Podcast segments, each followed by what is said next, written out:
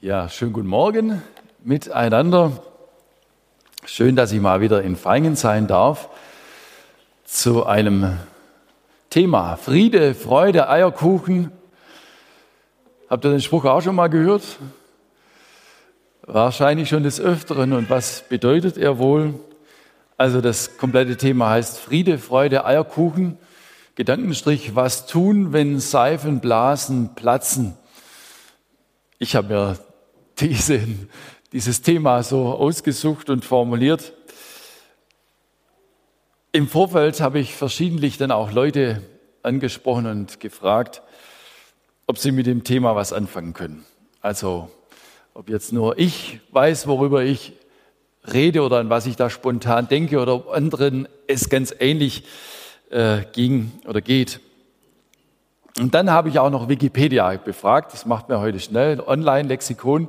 Fragen wir mal, Friede, Freude, Eierkuchen. Gibt es da was dazu? Und da heißt es, der Ursprung dieser Redewendung ist nicht eindeutig geklärt. Die Gesellschaft für deutsche Sprache konnte auch mit dem Ausschreiben einer Preisaufgabe keine belegbare Erklärung finden. So ist das manchmal mit Dingen, die in aller Munde sind, aber man weiß gar nicht mehr, äh, was bedeutet das eigentlich, woher kommt's. Nun gut, ich habe ja jetzt auch die Chance, das zu erläutern, was ich mit dieser Redewendung ähm, gedanklich verbinde. Wenn man anfängt, sich mit so einer Themenformulierung auseinanderzusetzen und sich daran abzuarbeiten, dann kommt man auf allerhand Gedanken, die einem zu Beginn so in dieser Fülle und äh, Form gar nicht vor Augen waren. Friede, Freude, Eierkuchen. Diese Redewendung, die benutzen die Deutschen eigentlich dann, wenn sie in ironischer Weise eine Vogel-Strauß-Politik äh, betreiben oder vielmehr aufs Korn nehmen. Ah, da sagt man halt Friede, Freude, Eierkuchen, obwohl nichts in Ordnung ist, so ungefähr. Der Vogelstrauß, habe ich dann festgestellt bei meinen Recherchen, der hat ja scheinbar von dieser Redewendung her, Vogel-Strauß-Politik, ähm, die Verhaltensweise, dass er bei Haranna in der Gefahr den Kopf in den Sand äh, stecken würde, um die Gefahr nicht mehr zu sehen oder so wie Kinder das manchmal machen, dann sieht man mich nicht mehr. Ne? Guck, guck, da, da, jetzt bin ich gerade weg und äh, dann sind die, ähm, sehen mich die Probleme oder die Dinge, die mir Angst machen könnten, für die bin ich dann auch nicht mehr da. Nun gut, ich habe bei meinen Vorbereitungen also festgestellt, dass auch diese Redewendung für viele gar nicht klar ist, dass sie nicht stimmt. Äh, denn der Vogelstrauß, der steckt den Kopf gar nicht in den Sand bei Gefahr. Der läuft mit bis zu 90 Stundenkilometern, rennt der äh, vor der Gefahr äh, weg. Und es wirkt nur so, als ob er den Kopf in den Sand stecken würde, weil er hat einen relativ kleinen Kopf, einen langen Hals, einen großen Körper. Und wenn er Gras frisst, ist dieser kleine Kopf, den man eh schon fast nicht sieht, ganz weit unten. Man sieht eigentlich nur den großen Korpus. Und wenn mehrere da beieinander stehen, äh, sieht man mehrere so Teile und denkt, die haben alle den Kopf in den Sand gesteckt. Aber ist nicht so. Der Kopf ist einfach nur weit unten und im Verhältnis zum Rest des Körpers relativ klein. Also wieder was gelernt. Doch ich will mich nicht länger mit den Rändern ähm, des heutigen Themas beschäftigen, sondern zunächst konkrete Seifenblasen ansprechen, die wir gerne in unserem Denken pflegen. Und ich hoffe, das ist jetzt soweit verständlich. Seifenblasen im bildhaften, im übertragenen äh, Sinne. Zum Beispiel eine Seifenblase. Ich werde nie krank. Ist doch klar, andere werden krank ich nie. Aber das hast du ja gar nicht in der Hand.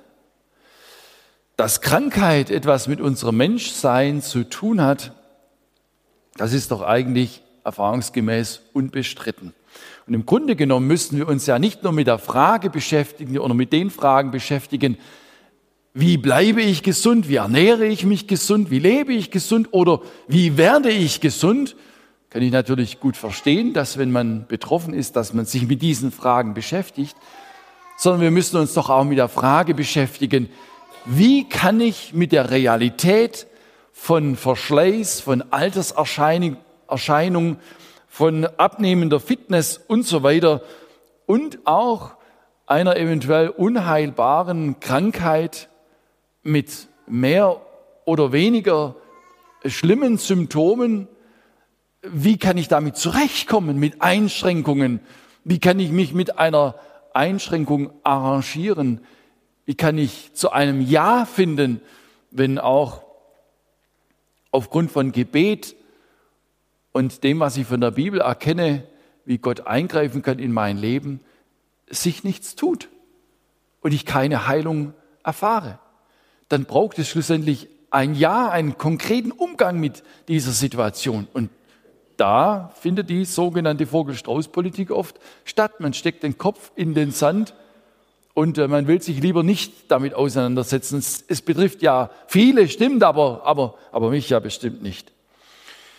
Nicht wahr? Wir versichern uns gegenüber allem, was die Versicherungsgesellschaft so, die Gesell, äh, Gesellschaften Versicherungslandschaft, was sie so bietet. Es gibt die sogar gesetzlich verordnete Kranken, Versicherung und vorgeschriebene, aber die kann uns nicht vor Krankheit schützen. Ich will an der Stelle freilich nicht ähm, einer ungesunden Lebensweise das Wort reden, aber auch der am gesündesten lebende Mensch kann krank werden und dafür gibt es unzählige Beispiele. Kommen, wie kommen wir also auf den Gedanken, dass wir bis ins hohe Alter bei bester Gesundheit bleiben würden. Diese Seifenblase, die kann mitunter sehr schnell platzen. Und was dann?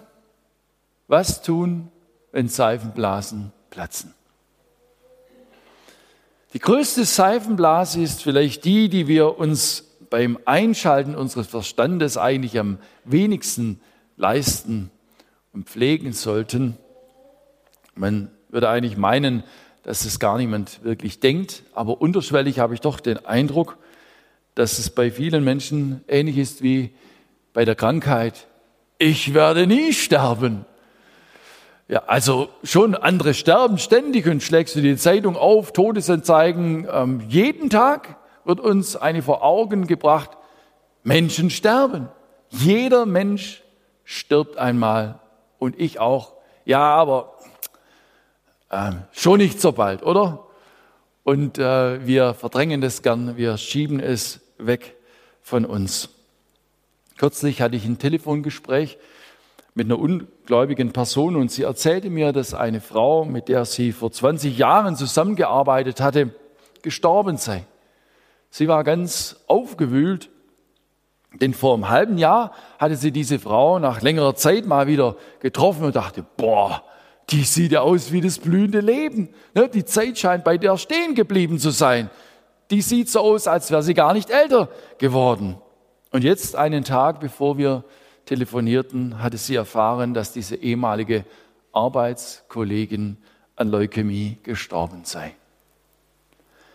Wenn die Seifenblase des scheinbar ewigen Jungseins auf diese Weise zerplatzt, dann bewirkt das oft ganz viel Sprachlosigkeit und die Leute wissen nicht, wie damit umgehen. Was jetzt? Wie soll man damit umgehen? Aber nach ein paar Tagen geht es ja dann wieder weiter, so nach dem Motto Friede, Freude, Eierkuchen. Man kann doch nicht immer so belastendes Zeugs da denken, nicht?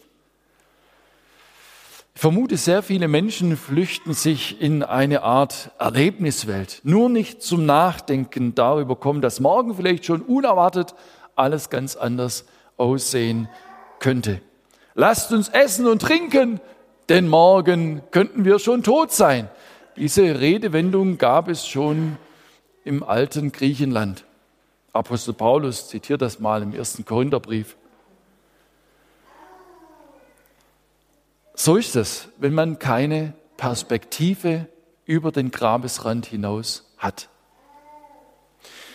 Ich will noch weitere Seifenblasen stichwortartig anführen. Zum Beispiel, ich werde nie arbeitslos. Abgesehen von drei Monaten, jetzt mal mich betreffend, ganz ehrlicherweise war ich nie arbeitslos. Ich weiß also nicht wirklich, wie sich das anfühlt. Diese drei Monate waren für mich ganz locker, weil sie geplant waren. Aber ich habe es bei anderen miterlebt, wie bedrückend kann Arbeitslosigkeit auf einen Menschen wirken. Es stellt sich nicht nur die Frage des Verdienstes, der äußeren Versorgung, sondern man quält sich mit ganz neuen Fragen herum, die sonst nie eine große Gespiel Rolle gespielt hatten im bisherigen Leben. Und was dann, wenn man sich über Arbeit, Verdienst und Status definiert hat? Was dann, wenn dieses Seifenblasenfundament, sage ich mal, plötzlich wegbricht? Da ist vermutlich nichts mehr mit Friede, Freude, Eierkuchen. Manche fallen regelrecht in Depression. Eine weitere Seifenblase, die damit verbunden ist, ich werde nie Ablehnung und Abwertung erfahren. Ja, es gibt's wohl nicht. Aber vielen sehnen sich danach, nach diesem Idealzustand. Das Leben sieht einfach anders aus. Und was dann, wenn dich plötzlich nicht alle toll finden? Was dann, wenn du vielleicht den Eindruck hast, Mensch, die haben ja recht mit ihrer Kritik an dem, wie ich mich verhalten habe oder was ich gemacht habe, was ich vermurkst habe, was ich falsch gemacht habe. Dann fängst du vielleicht an, dich selbst auch noch abzuwerten. Und da merken wir, wir brauchen doch ein tragfähiges Fundament auf dem unser Lebenshaus gründen kann. Wer gibt meinem Leben garantierten Wert, ganz egal, ob ich erfolgreich bin oder versage? Wir kommen noch drauf. Eine weitere Seifenblase könnte so lauten, meine Kinder werden mich auf jeden Fall einmal pflegen. Und was tun, wenn das die Kinder nicht wollen? Oder einfach kräftemäßig gar nicht könnten, was dann? Ich finde das schön, übrigens. Ich finde es erstrebenswert und auch lobenswert, wenn man die eigenen Eltern im Alter begleitet und pflegt. Aber man kann dabei selbst kaputt gehen unter Umständen. Man kann deutlich an seine Grenzen stoßen. Und was dann? Jemand hat mir den Satz ins Leben mitgegeben, wir müssen uns entscheiden, bevor wir uns entscheiden müssen. Es gilt auch für mich jetzt schon, mich mit anderen Varianten und Möglichkeiten der Versorgung im Alter auseinanderzusetzen. Wenn meine Kinder oder mein Kind mich doch einmal pflegen wollen und können sollte, dann freue ich mich natürlich, das ist schön. Aber einfach voraussetzen kann ich es nicht. Sonst stehe ich im Alter möglicherweise in totaler Unflexibilität da vor einer großen geplatzten Seifenblase. Und so könnte man weitermachen. Meine Kinder werden selbstverständlich den besten Weg für ihr Leben einschlagen. Welche Eltern wünschen sich das nicht? Doch völlig klar. Aber was dann, wenn sich das nicht so selbstverständlich erweist und Kinder auf die schiefe Bahn geraten? Gibt es dann Liebesentzug von den Eltern? Wendet man sich ab von den Kindern? Gibt man sie auf? Man hat immer eine Friede, Freude, Eierkuchen Umgangsweise mit diesen Fragen gepflegt möglicherweise und hat keine Antwort darauf, weder gesucht noch gefunden, wie man mit solchen Situationen, die es im Leben ja eindeutig gibt, umgehen könnte. Hoffentlich dennoch, trotz allem, wie die Kinder unterwegs sind, mit Zugewandtheit. Dass man signalisiert, wie du lebst, das finde ich nicht gut aber ich liebe dich dennoch. Und die Tür ist offen, jederzeit. Du darfst kommen. Ich liebe dich. Ach, noch eine Seifenblase ähm, für die noch ledigen oder auf Partnersuche äh, sich befindenden. Ich werde einen tollen Partner heiraten, der mich auf Händen trägt, der Multitasking kann, der musikalisch und sportlich ist, handwerklich begabt und außerdem super Computerkenntnisse besitzt und der, und das ist fast vielleicht das Schönste, die Steuererklärung mit Begeisterung macht und sich mit Versicherungskram und dergleichen Schriftkram richtig gerne beschäftigt. Wäre das nicht der Traummann jeder Frau? Also, können wir gut vorstellen. Ich würde nicht dazugehören, das weiß ich schon mal sicher. Äh, den Steuerkram habe ich äh, erfolgreich ja, meiner Frau auf den Schreibtisch geschoben, aber sie beschäftigt sich eigentlich auch nur mit einem gewissen Leidensfaktor damit. Nun denn, äh, solltest du so eine Vorstellung von Partner haben und Partnerschaft, dann solltest du dich informieren, ob es in Wasseralfingen vielleicht doch noch jemand gibt, der jemand gießt. So sagen die Schwaben ja, denn der muss sich einen Wasseralfinger gießen lassen habe ich auch über dieses Sprichwort erkundigt. In Wasseralfingen, Nähe Aalen, gab es Kunstgießerei oder richtige Tradition von Gießereien, ausgestorben, ähm, Insolvenz und es gibt nur noch Museumsstücke. Also auch da keine Chance, auf die Weise zum Partner zu kommen, so mit einem Zwinkern am Rande bemerkt. Tja, viele Seifenblasen und zerplatzte Seifenblasen gibt es. Auch diese meine Ehe wird selbstverständlich mein Leben lang halten.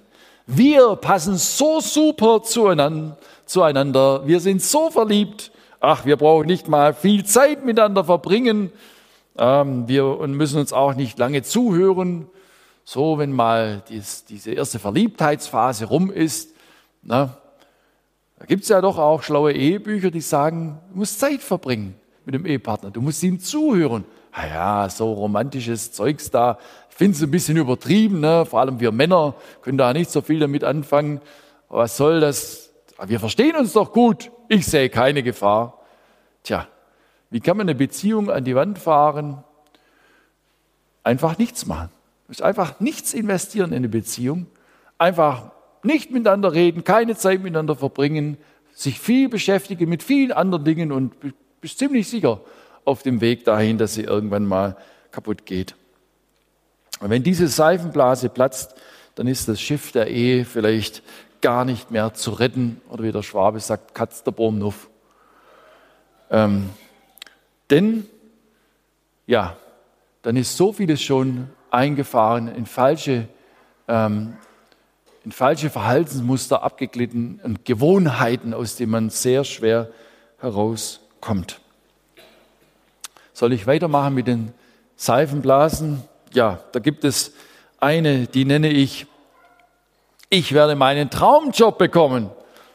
Ja, und wenn nicht, wenn die Auswahl kleiner wird und wenn du vielleicht erstmal sozusagen als Tellerwäscher beginnen musst und dich in egal welcher Arbeit mit Verlässlichkeit, Zuverlässigkeit und Fleiß erweisen solltest, können wir noch viel dazu sagen, aber ich will noch zu einer Seifenblase kommen, die mir ganz aktuell vorkommt und die für mich auch mit der Initiator war für diese Formulierung Friede, Freude, Eierkuchen.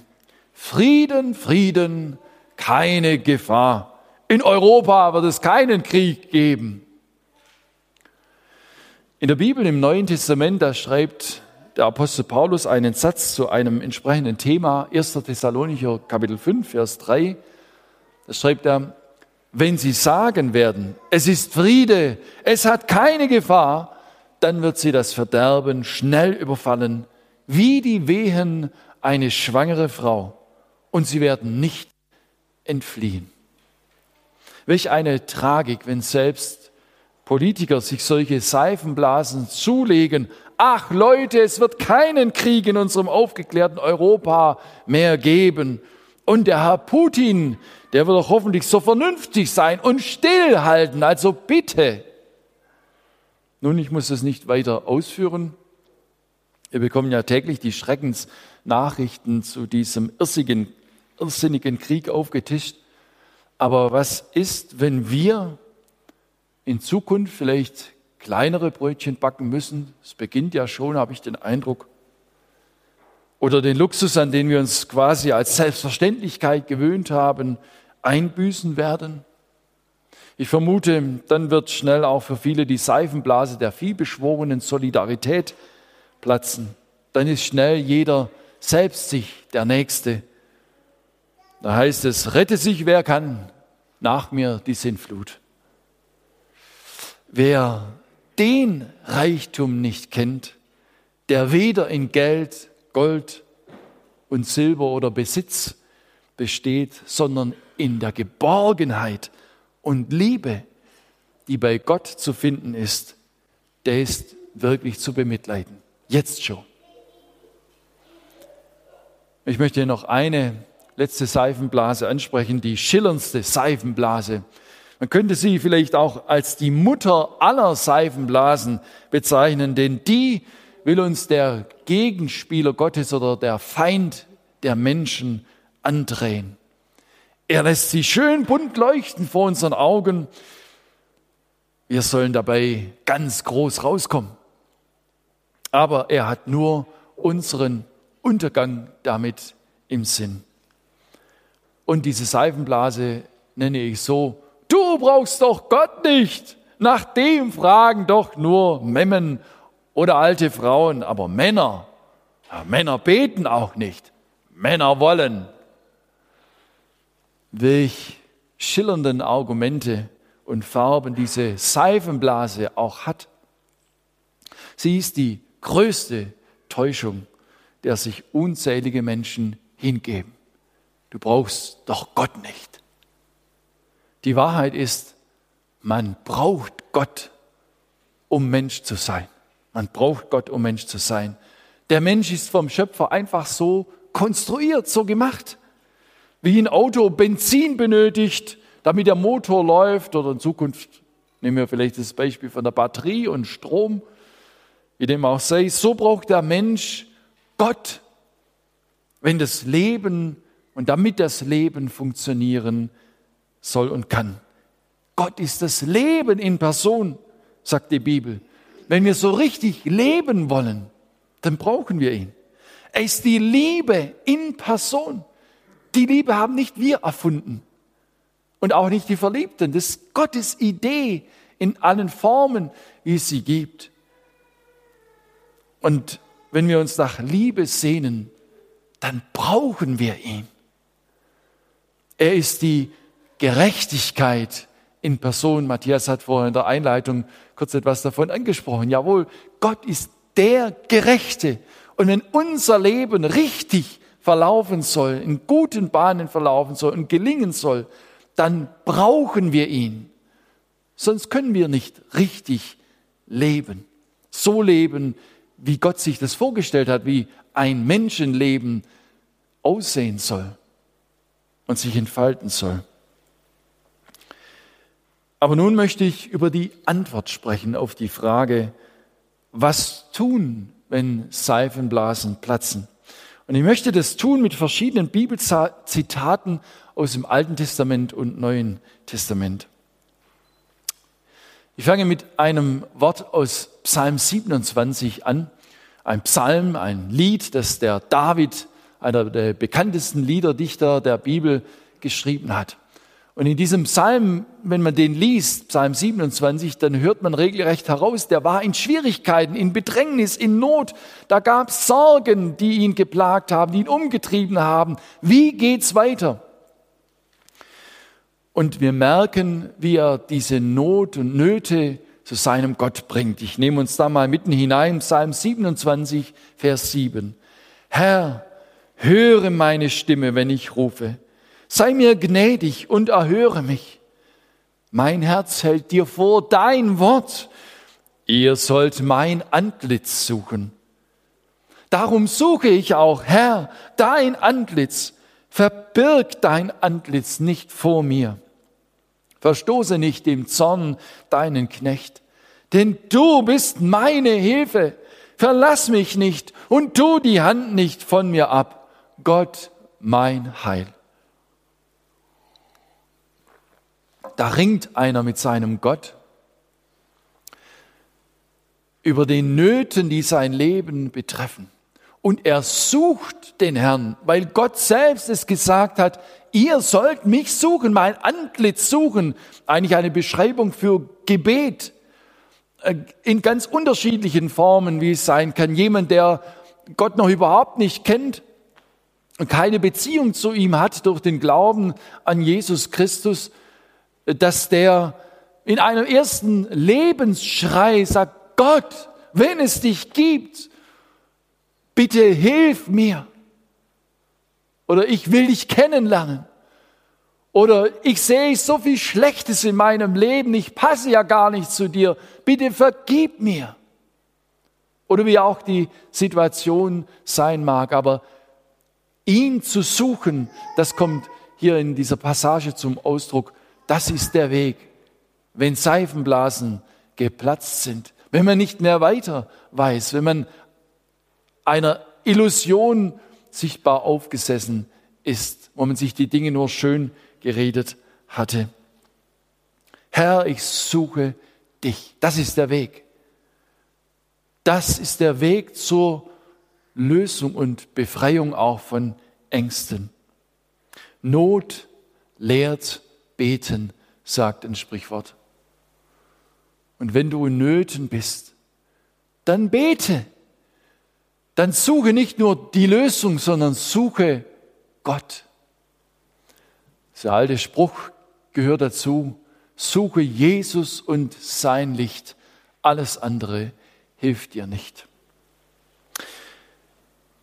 Im zweiten Buch der Chronik im Alten Testament, Kapitel 7, Vers 12, da wird uns berichtet, wie der dieser ganz besondere König Salomo, der besonders mit Weisheit gesegnet war und Reichtum und Luxus, also der war äußerst begabt ähm, und gesegnet auch in diesen irdischen äußeren Dingen. Da hat er einen, den Tempel gebaut, den sein Vater David schon bauen wollte. Er hat ihn gebaut in einer Schönheit, dass es umwerfend war. Und dann betet er. Und wir nehmen uns da, ich nehme uns da mit hinein, 2. Chronik, Kapitel 7, Vers 12, da heißt es, und der Herr erschien Salomo des Nachts und sprach zu ihm, ich habe dein Gebet erhört und diese Stätte mir zum Opferhaus erwählt. Siehe, wenn ich den Himmel verschließe, dass es nicht regnet, in Klammern gesagt, wir haben jetzt schon mehrfach diese Problematik gehabt. Man redet so schnell von Klimawandel und erklärt sich das alles. Aber hier gibt es noch eine andere Perspektive, die uns nahegebracht wird. Jedenfalls, ich habe schon oft gedacht, Mensch, da hat so viele Wolken am Himmel, es müsste nur regnen. Siehe, sagt Gott, wenn ich den Himmel verschließe, dass es nicht regnet, oder die Heuschrecken das Land fressen, oder eine Pest oder Corona unter mein, nein, das steht hier nicht, aber das kann man sich dazu denken, ne? Oder eine Pest unter mein Volk kommen lasse und dann mein Volk, über das mein Name genannt ist, man könnte sagen, wir sind im christlichen Abendland, die Frage ist nur, was noch christlich dabei ist, aber so will ich es übertragen, auch auf uns.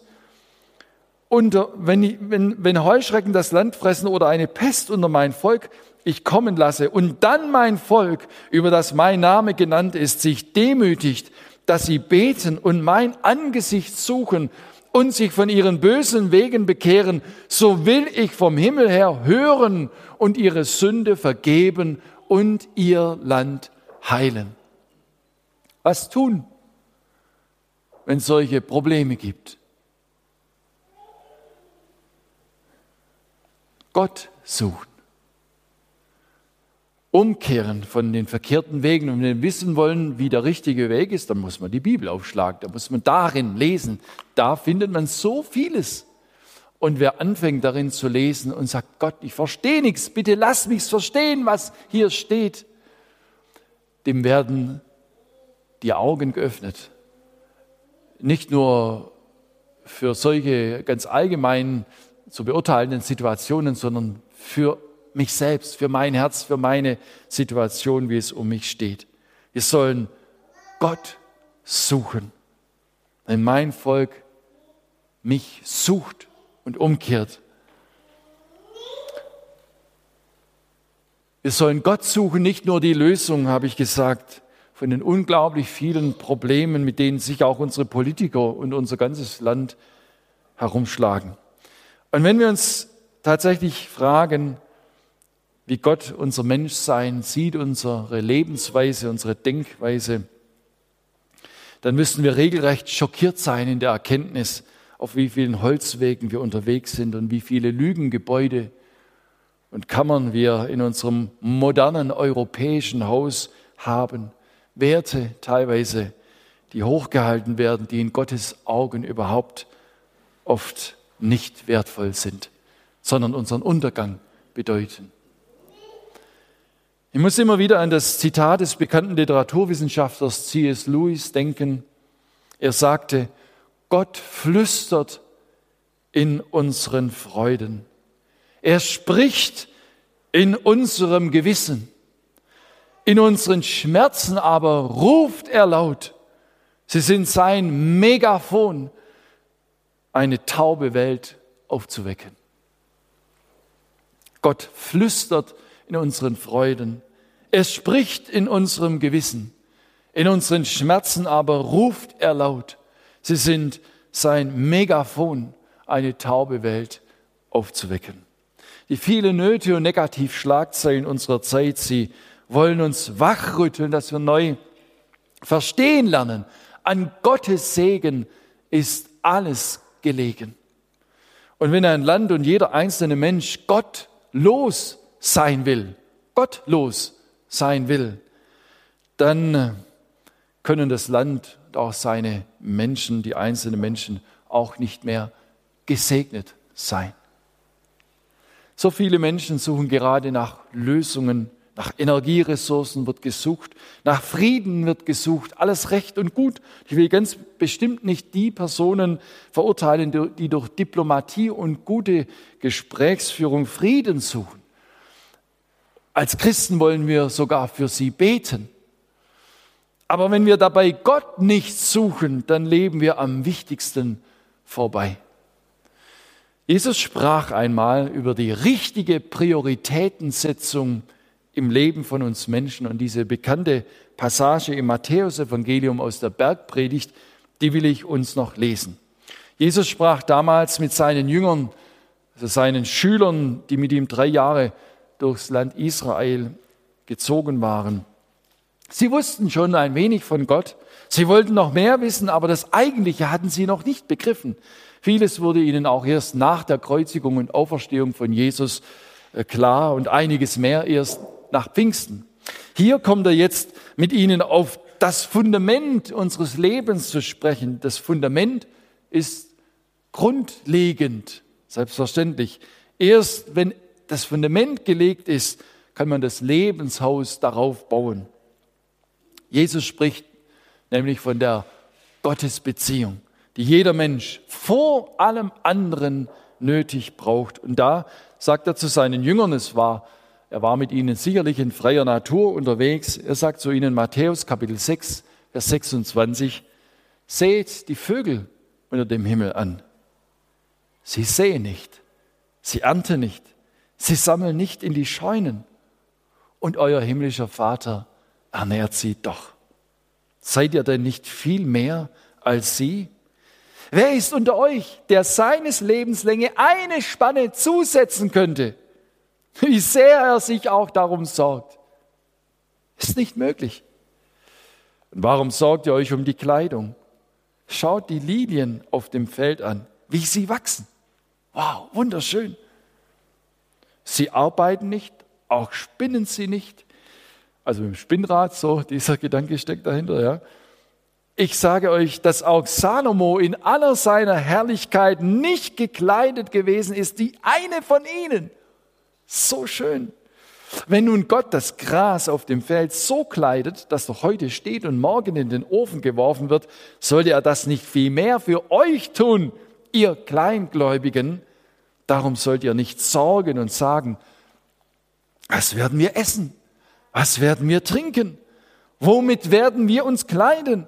Nach dem allem trachten die Heiden, also Menschen, die von Gott nichts wissen, sagt er ihnen.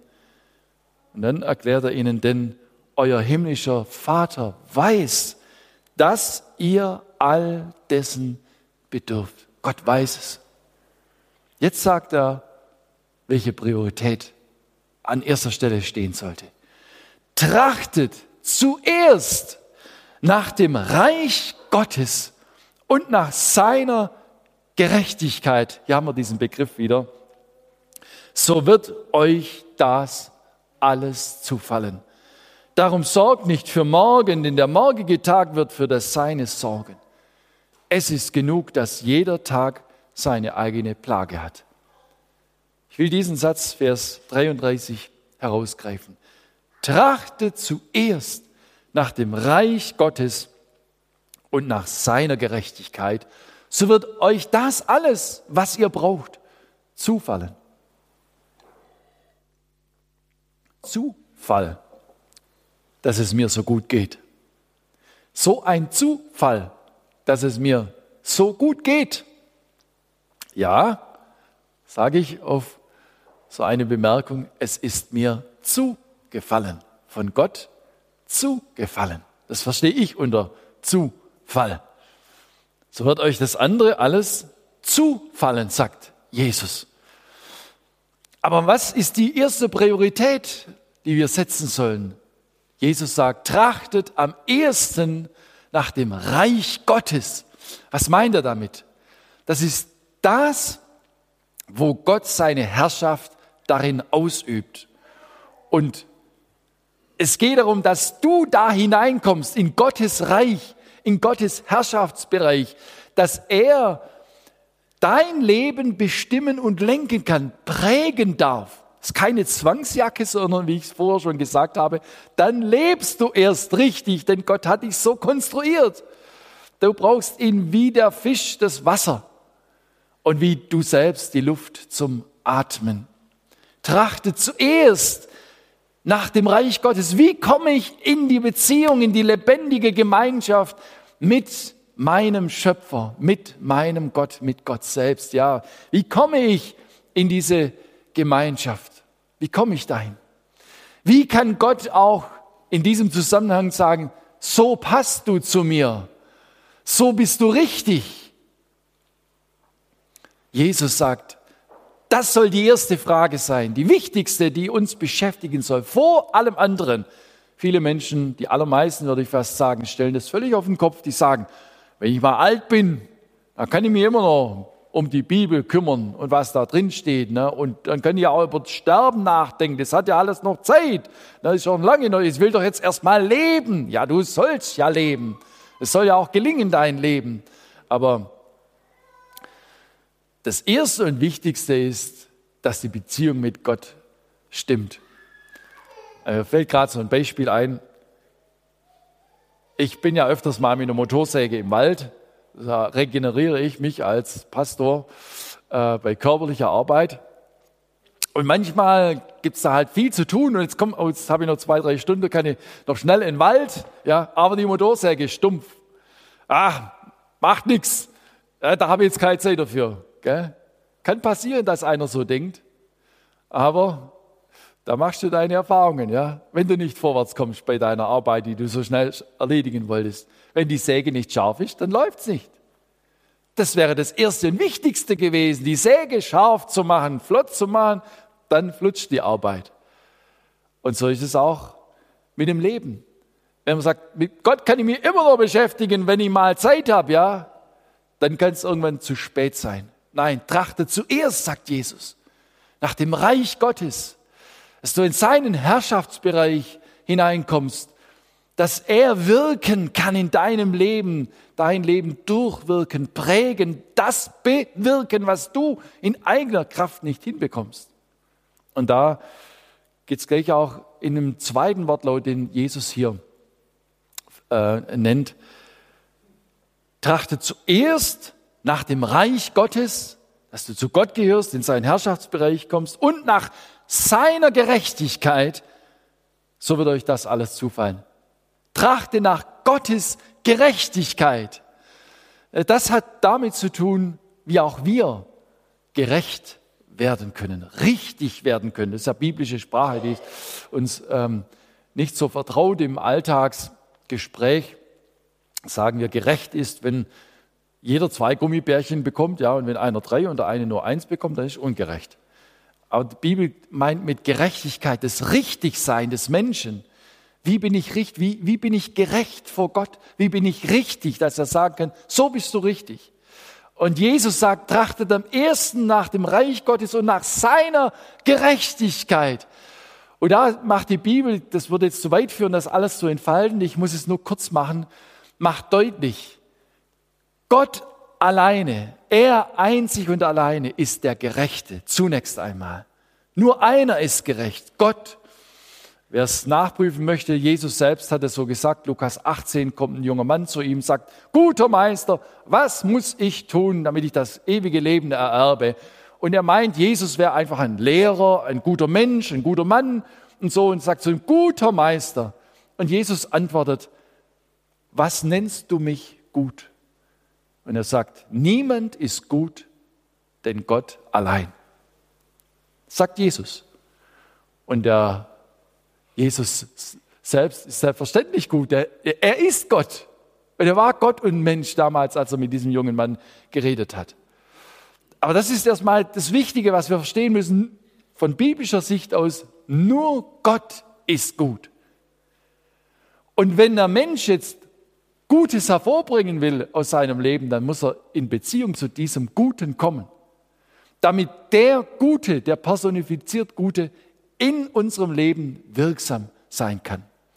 Ein einfaches Bild bringt es für mich beispielhaft zum Ausdruck. Kinder, die nie Liebe und Zuwendung von ihren Eltern erlebt haben, sind oft sehr auffällig. Sie können nicht lieben, weil sie nie Liebe empfangen haben. Das ist eine Logik in sich selbst. Die kennen wir aus Alltagserlebnissen und Begegnungen. So ist es auch mit uns. Wir sind nicht fähig zur Liebe, wenn nicht der, der die Liebe in Person ist, in unserem Leben Wohnung genommen hat und wirksam ist und das bewirkt, was in seinen Augen richtig ist. Übrigens, der Apostel Paulus hat das im Philipperbrief einmal so schön formuliert, Philipper 2, Vers 13. Gott ist es, Leute, nicht ihr, als sie. Wir machen das schon. Nein, Gott ist, der in euch wirkt. Beides. Nicht nur wollen, sondern auch vollbringen nach seinem Wohlgefallen. Er ist der Gerechte. Und du brauchst die Beziehung mit ihm. Er muss in dein Leben kommen. Und sonst kann dein Leben nicht in richtiger Weise verlaufen. Wie kommt Gott in dein Leben? Jesus sagt, trachtet am ersten danach. Und er selbst hat gesagt, er ist der Weg. Er ist der Weg zum Vater. Er ist der Weg in den Himmel. Er ist der Weg zu dieser Gerechtigkeit, von der ich gesprochen habe. Denn er hat den Weg am Kreuz geöffnet, eine Tür uns aufgemacht als Jesus am Kreuz vor 2000 Jahren starb. Und als er ausrief, es ist vollbracht, da war dieses größte und wichtige Werk vollbracht, das nötig war, damit sündige Menschen, die schuldig und beladen sind und schon von ihrer Nachkommenschaft unserer ersten Eltern, die sich von Gott getrennt haben, von Gott getrennt sind, dass diese Menschen durch Jesus wieder in die Gottesgemeinschaft kommen. Und glücklicherweise ist es ja so, Jesus ist nicht nur gestorben am Kreuz, sondern er ist am dritten Tag auferstanden von den Toten und er lebt. Und er ist seit Pfingsten gegenwärtig im Heiligen Geist hier auf dieser Welt, auf dieser Erde. Und die Bibel sagt, er ist reich für alle, die ihn anrufen als Retter. Und er rettet Menschen aus der Gottesferne in die Gottesgemeinschaft hinein. Wo immer ein Mensch sagt, Herr Jesus Christus, ich will diese Gottesbeziehung, ich will in Gemeinschaft mit dir und mit dem Vater kommen, ich will in das Reich Gottes hineinkommen, ich will Gottes Gerechtigkeit in meinem Leben haben, da wird er niemanden wegstoßen, so sagt er es selbst. Wer zu mir kommt, den werde ich nicht hinausstoßen. Und deshalb damit das Realität werden kann in unserem Leben, dass wir Gott auch in richtiger Weise erleben können auf unsere, bei unserer Suche nach ihm, ist es das der entscheidende Schritt, dass wir Jesus im Gebet ansprechen, ganz persönlich, in deinen eigenen Worten. Rufe ihn an, sprich mit ihm. Die Bibel sagt, wer den Namen des Herrn anrufen wird, der soll errettet werden aus der Gottesferne in die Gottesgemeinschaft, in das Reich Gottes hinein. Trachtet am ersten nach dem Reich Gottes und nach seiner Gerechtigkeit, dass er der Wirkende in deinem Leben ist. Und dann wird das andere dir alles zufallen. Es hat eine Logik in sich. Wenn du Gott gehörst, dann ist es doch klar, dass er für das Seine sorgt. Wenn Jesus sagt, selbst für die Spatzen, für die Vögel unter dem Himmel sorgt Gott, ja, warum sollte er sich nicht um euch kümmern? Ihr seid doch viel mehr. Ihr seid ihm doch viel mehr wert, ihr Kleingläubigen. Gott suchen und finden durch Jesus. Ich habe kürzlich wieder mal eine Nachricht erhalten, eine E-Mail vom Onkel meiner Frau. Er ist Pastor im Ruhe Stand, Pfarrer im Ruhestand um die 90 rum. Der schreibt so in die Verwandtschaft und seinen Bekanntenkreis immer wieder so eine Kurzandacht, Kurzmeditation nennt er sich, nennt er es. Und das hat mich, hat mich angesprochen. Und zwar bezieht er sich auf den Propheten Jona, der vor dem Auftrag Gottes davongelaufen ist. Bibelleser kennen die Geschichte. Und dann wird er äh, also in höchster Seenot von den Seeleuten auf sein Geheiß hin ins Wasser geworfen. Ein großer Fisch kommt, schluckt ihn, spuckt ihn an Land. Und das war eine große Not, die er durchlebt hatte in dieser Situation. Und da zitiert also der Onkel Dieter aus Jona 2, Vers 8. Als meine Seele in mir verzagte, gedachte ich an den Herrn. Jona 2, Vers 8. Jona ist am Ende. In erschütternden Worten schildert er seine ausweglose Lage. In höchster Not besinnt er sich auf den Herrn, dessen Auftrag er verweigert. Vor seiner Umkehr muss er offenbar an die Grenzen seiner persönlichen Kraft kommen. Auch wir kennen diesen Zustand. Vielleicht musste es Gott bis dahin kommen lassen, dass wir uns erneut auf ihn besinnen und uns ganz auf ihn verlassen als meine Seele in mir verzagte, gedachte ich an den Herrn. Ich will zum Schluss kommen. Wenn also Seifenblasen platzen und wir plötzlich merken, dass wir einer Illusion uns hingegeben hatten, der Wahrheit nicht ins Auge sehen wollten und dann nun wie in der Sackgasse unseres Lebens vorkommen, dann gibt es immer noch einen Wendepunkt und einen Ausweg. Und das Schöne dabei ist, der ist immer verfügbar für uns. Jesus, er ist da. Der lebendige Gott, der Schöpfer Himmels und der Erde, der, der einmal die Himmel zusammenwickeln wird, wie man einen Mantel zusammenwickelt, so wird es in der Bibel einmal beschrieben. Der, der eine neue Erde, einen neuen Himmel verheißt. Der, der uns in Jesus Christus ganz nah geworden ist und den man auch heute noch kennenlernen kann, weil Jesus lebt und durch den Heiligen Geist Wohnung in unserem Leben nehmen will und kann, wo er es noch nicht getan hat.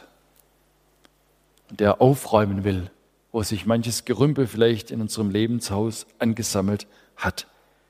Ich schließe mit kurzen Bibelzitaten noch. Jesaja 55, Vers 6. Suche den Herrn, solange er zu finden ist. Ruft ihn an, solange er nahe ist. Der Gottlose lasse von seinem Wege und der Übeltäter von seinen Gedanken und bekehre sich zum Herrn, so wird er sich seiner erbarmen und zu unserem Gott, denn bei ihm ist viel Vergebung.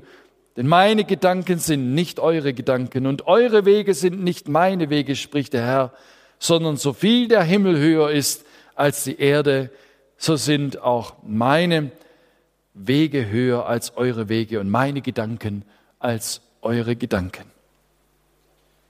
Und Psalm 34, Vers 4 noch, da heißt es, als ich den Herrn suchte, antwortete er mir und errettete mich aus aller meiner Furcht. Dieses kleine Wort als ist bei manchen mit einer großen Zeitspanne verbunden. Auch in meinem Leben manchmal, muss ich zugeben. Aber als ich den Herrn suchte, hat er mich nicht im Regen stehen lassen. Er antwortete und er rettete mich aus aller meiner Furcht. Und schlussendlich können die, die zu ihm gehören, sagen mit David im Psalm 23, der Herr ist mein Hirte, mir wird nichts mangeln. Wir wollen noch beten. Lieber Herr Jesus Christus, ich will dir herzlich Danke sagen, dass du der Herr bist, dieser gute Hirte, dass du der bist, der sich finden lässt und der die Tür geöffnet hat, den Weg bereitet hat, dass wir wieder zurück ins Vaterhaus kommen können, dass unser Leben in Ordnung kommen kann und dass, wenn die Seifenblasen unseres Lebens geplatzt sind, dass wir in dir den Ausweg finden und bei dir mit unserem ruhelosen Herzen, unserem geängstigten Herzen zur Ruhe kommen. Herr, Du weißt, wie wir heute beieinander sind und wer in dieser Predigt noch dabei war und zugehört hat, zugeschaut hat. Wir bitten dich, wirke du hinein.